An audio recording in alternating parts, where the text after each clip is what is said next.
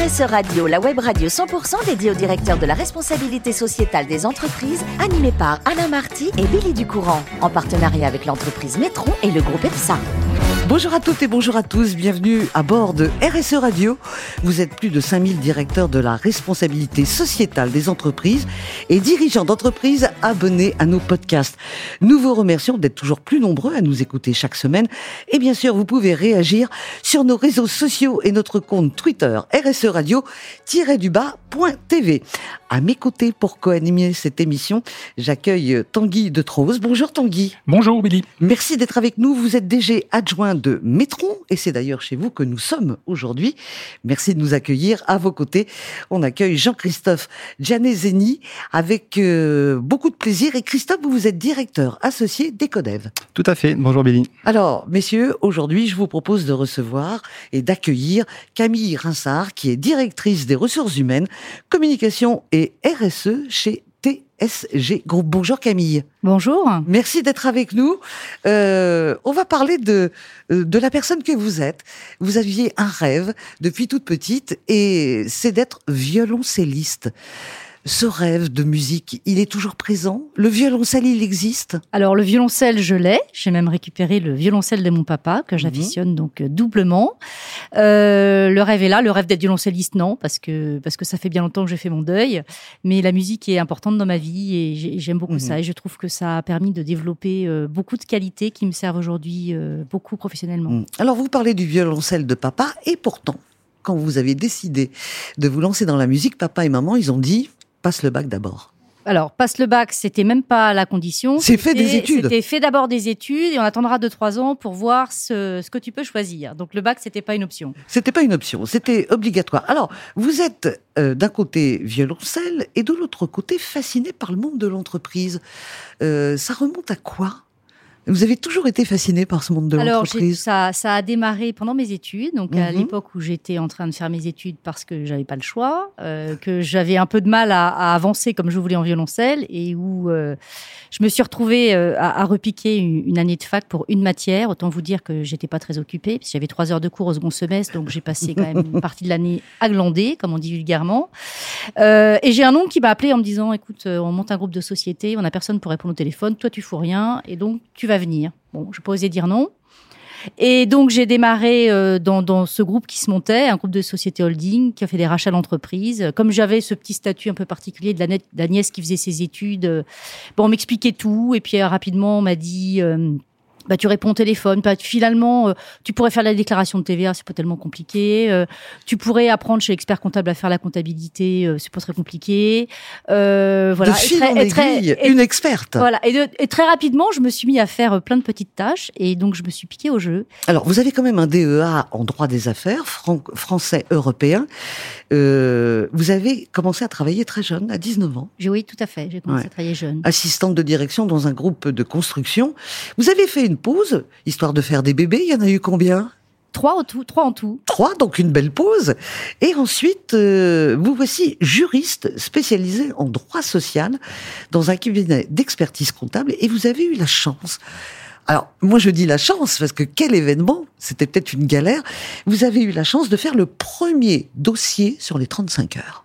Alors, j'ai fait le premier dossier sur les 35 heures en Aquitaine, vous restez quand même modeste. Oui, mais c'était une toute petite entreprise de six personnes, et c'est vrai que j'avais rejoint ce cabinet expertise comptable pour être euh, conseil en droit social, ce que je n'avais bien entendu jamais fait. Euh, Qu'en réalité, le poste que j'ai découvert le lendemain matin, c'est que c'était plutôt d'apprendre de, à faire de la paye et de faire de la paye pour, euh, pour 250 clients, tout secteur d'activité. Mais que comme mes patrons avaient expliqué à leurs clients qu'ils avaient embauché euh, le conseil en droit social de référence de la place de Bordeaux, ben, euh, une semaine après la mise en place de la première loi sur les 35 heures, j'ai une cliente chef d'entreprise qui est venue me voir en me disant euh, Mademoiselle, je veux passer aux 35 heures. Et, donc c'est comme ça que hein. c'était un sacré événement. C'était super intéressant. Et, et c'est là que j'ai commencé en fait à en faire de plus en plus alors sur des, des, des, entreprises entre 5 euh, et 50 personnes. Bien sûr. Euh, et on touchait un petit peu à l'organisation du travail, et c'est là que j'ai vraiment euh, repris goût à l'entreprise. Alors, il y a eu un beau parcours. Hein. On va vous, vous, retrouver responsable juridique dans une association euh, particulière et, et, très humaine, hein, puisque c'est une association départementale de parents et d'amis de personnes handicapées mentales. Euh, en plus, vous avez une grève à gérer dans une association. Voilà. C'est comme ça que je dis que je suis devenue DRH en voilà. sautant dans la piscine. Voilà, parce que dans le grand bain tout de suite. Hein. Tout de suite. Voilà, il y a personne pour gérer cette grève. J'étais la dernière arrivée. On m'a envoyé. Et, et c'est comme ça que ma vocation est née. Voilà, c'était c'était un peu un peu dur parce que mhm. j'étais jeune, mais très intéressant. Alors il y a d'autres euh, d'autres boîtes que vous allez faire. On va s'intéresser aux deux, aux deux dernières. Vous étiez chez Raja. Ça a été pour vous une aventure humaine euh, assez sympathique. Et justement, ce côté humain, bah, vous le retrouvez chez dans votre entreprise actuelle, puisque vous êtes RSE. Voilà, tout à fait. Alors, j'allie les casquettes RH euh, et RSE, puisque DRH, mhm. c'est maintenant mon métier depuis de très nombreuses années. Euh, J'avais commencé à toucher la RSE il y a, il y a une dizaine d'années euh, dans un, dans un groupe euh, euh dans lequel j'étais également DRH Group, euh, porté par notre actionnaire qui voulait développer ce sujet, qui avait décidé, après la crise de 2009, d'en faire une opportunité. Euh, donc c'est là que j'ai découvert d'un point de vue un peu stratégique et que j'ai pu vivre d'ailleurs, et c'était très intéressant, euh, euh, toute l'évolution dans le secteur financier de la dimension RSE avec des interventions tous les six mois d'investisseurs de, de, ce fonds de private equity qui, les, la première fois, ont expliqué que la RSE c'était intéressant et puis au bout de, de, de, deux ans, ils expliquaient que ça commençait à devenir un critère de choix. Donc j'ai vraiment vécu le, le la montée en puissance ouais. du sujet et c'était pas du tout au niveau où c'est aujourd'hui. Alors maintenant, qui a un niveau euh, qui est plus que respectable maintenant dans les entreprises et ça va aller en grandissant. Je vais vous laisser avec les questions de nos experts sur votre cœur de métier. On commence par Tanguy. Oui, bonsoir euh, Camille. Donc euh, ma question c'est assez simplement euh, TSG. Donc historiquement, ce sont essentiellement des, des, des stations-service des carburants, j'ai envie de dire traditionnels, fossiles, euh, historiquement depuis quelques années, vous devez faire une migration vers, euh, vers les nouveaux moyens de mobilité, notamment la mobilité électrique. Qu'est-ce que ça implique au niveau de votre personnel? Est-ce que, est que ces gens se disent on contribue à, un vrai changement de paradigme, à une révolution, ou bien, voilà, on distribuait avant euh, des pompes d'essence, demain ce seront des bornes de recharge, mais finalement ça change pas grand-chose pour eux? Quel est le niveau d'implication, d'intégration de, de cette verdisation de, la mobilité Alors, il y a beaucoup de choses dans votre question. Oui. Euh, D'abord, TSG vit euh, une double révolution, puisqu'en fait, euh, TSG, et c'est vrai, était historiquement les départements euh, vente et, et services après-vente du groupe Tokheim, donc fabricant de, de pompes à essence. TSG s'est séparé du groupe Tokheim en 2016 euh, a dû là commencer à réfléchir à la sustainability de son business. Et c'est là que la nouvelle stratégie a été euh, de se développer vers les nouvelles énergies de mobilité, pour accompagner aussi nos clients historiques qui sont euh, les majors du pétrole euh, dans leur transition vers la, le, multi-énergie. Euh, donc il y a eu cette première, ce, enfin ces deux virages en fait, cette séparation, se réinventer le groupe et réinventer la stratégie. Euh, donc c'est quelque chose qui est assez porté au niveau des équipes. Alors les équipes le voient. On a démarré l'électrique en 2019. Euh, là, euh, depuis 2019, on a installé plus de 25, 25 000 bornes de, recharge électrique. Euh, on fait ce, travail dans tous les pays. On travaille aussi les énergies low carbone, donc on développe le gaz, puisqu'aujourd'hui c'est encore l'énergie la moins carbonée pour le transport lourd. On démarre l'hydrogène. On a signé des partenariats avec tous les grands acteurs du marché et on a, on va avoir trois stations installées cette année en Europe. Euh, en fait, la réflexion, elle a été faite vraiment stratégique. Elle a été faite autour de la compétence des équipes. On est, on est leader européen euh, aujourd'hui dans l'ensemble des solutions techniques pour la mobilité responsable. Et en fait, euh, notre premier atout, c'est nos ressources humaines. C'est nos ressources humaines et la confiance que nous portent nos clients, ce qui fait qu'on est les seuls à avoir des réseaux de techniciens hautement qualifiés dans tous les pays d'Europe on est présent dans 30 pays, quelques pays d'Afrique pour des raisons historiques. Euh, et en fait, on capitalise sur les compétences de nos, de nos collaborateurs et de nos quasiment 3000 techniciens aujourd'hui. Donc, c'est un vrai sujet. C'est euh, quelque chose qui est plus visible pour les jeunes générations que pour les anciennes. On a des programmes, bien sûr, on a des programmes d'attractivité. On vient de redéfinir notre marque employeur. Euh, mais on essaye de faire des mouvements de transfert de compétences, ce qui n'est pas facile. Hein, ce qui n'est pas facile, ce que j'ai découvert, moi, en faisant mon parcours d'intégration. J'ai fait un parcours d'intégration un peu long chez TSG, c'est que l'attachement euh, au fuel pour les techniciens, euh, moi j'ai entendu des techniciens parler du fuel comme on entend des gens dans l'industrie automobile parler de voitures. Enfin, c'est un vrai, euh, c'est des vraies spécificités, il y a un vrai attachement. Euh, donc ces gens-là, il faut la bonne odeur de l'essence. Ouais, ouais, ouais c'est leur environnement et ouais, puis ouais, et puis c'est un métier qui est à la fois dangereux, donc qui demande des très grosses compétences en matière de HSE, qui est aussi un métier de service chez les clients, voilà, et qui est, et qui est important aujourd'hui. aujourd'hui, le fuel n'est pas fini. Le fuel, le fuel décline, bien sûr, et déclinera. mais aujourd'hui, il y a toujours autant de voitures et c'est super important que ces techniciens permettent à tous les clients de se servir dans les stations d'essence en toute sécurité, avec des systèmes qui évitent les vapeurs, les fuites, enfin voilà. Et puis les nouvelles mobilités. Il y a des gens qui ont été volontaires pour le faire. On a des programmes pour les accompagner en transfert de compétences. On a commencé par développer de la polyvalence. Euh, c'est un gros travail pour les techniciens parce qu'il faut passer toutes les accréditations. Enfin, c'est un vrai changement. C'est pas du tout les mêmes réflexes de sécurité. Donc, même si la culture elle est forte, il bah, faut réapprendre. Le, danger électrique, il n'est pas visible. Mmh. Quand on est en atmosphère euh, de fuel, ben, on a au moins l'odeur. Alors, c'est pas toujours vrai, hein, mais, euh, mais voilà, ça, ça fait des, des, vrais changements. Donc, on essaye de faire adhérer l'ensemble des collaborateurs. Là, on, on, va démarrer un projet que j'aime beaucoup parce que on, on cherche. On a fait de la RSE maintenant la raison d'être de TSG.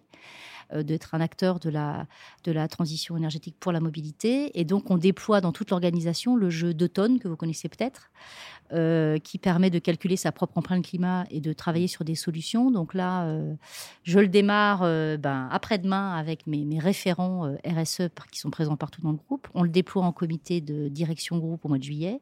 Ça va se décliner en septembre dans tous les comités de direction des pays et on va le décliner sur le terrain avec nos techniciens, de manière aussi à, à reporter notre stratégie sur le terrain, à la faire descendre et à connecter tout le monde aux enjeux climatiques et à ce qui fait finalement l'opportunité de notre métier aujourd'hui et de l'évolution du groupe. Alors, Jean-Christophe, vous allez sélectionner vraiment votre question parce que Tanguy en a posé une. Euh, vous avez vu la longueur de la réponse.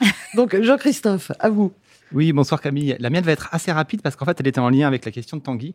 Euh, par rapport justement à, vos objectifs et à la, au virage qu'a pris le groupe euh, il y a quelques années, euh, j'aimerais savoir ce que représente aujourd'hui le chiffre d'affaires justement des énergies nouvelles ou des énergies de demain par rapport à l'activité globale de l'entreprise et surtout qu'est-ce que vous avez comme objectif dans les années à venir en termes de proportion de volume de vente?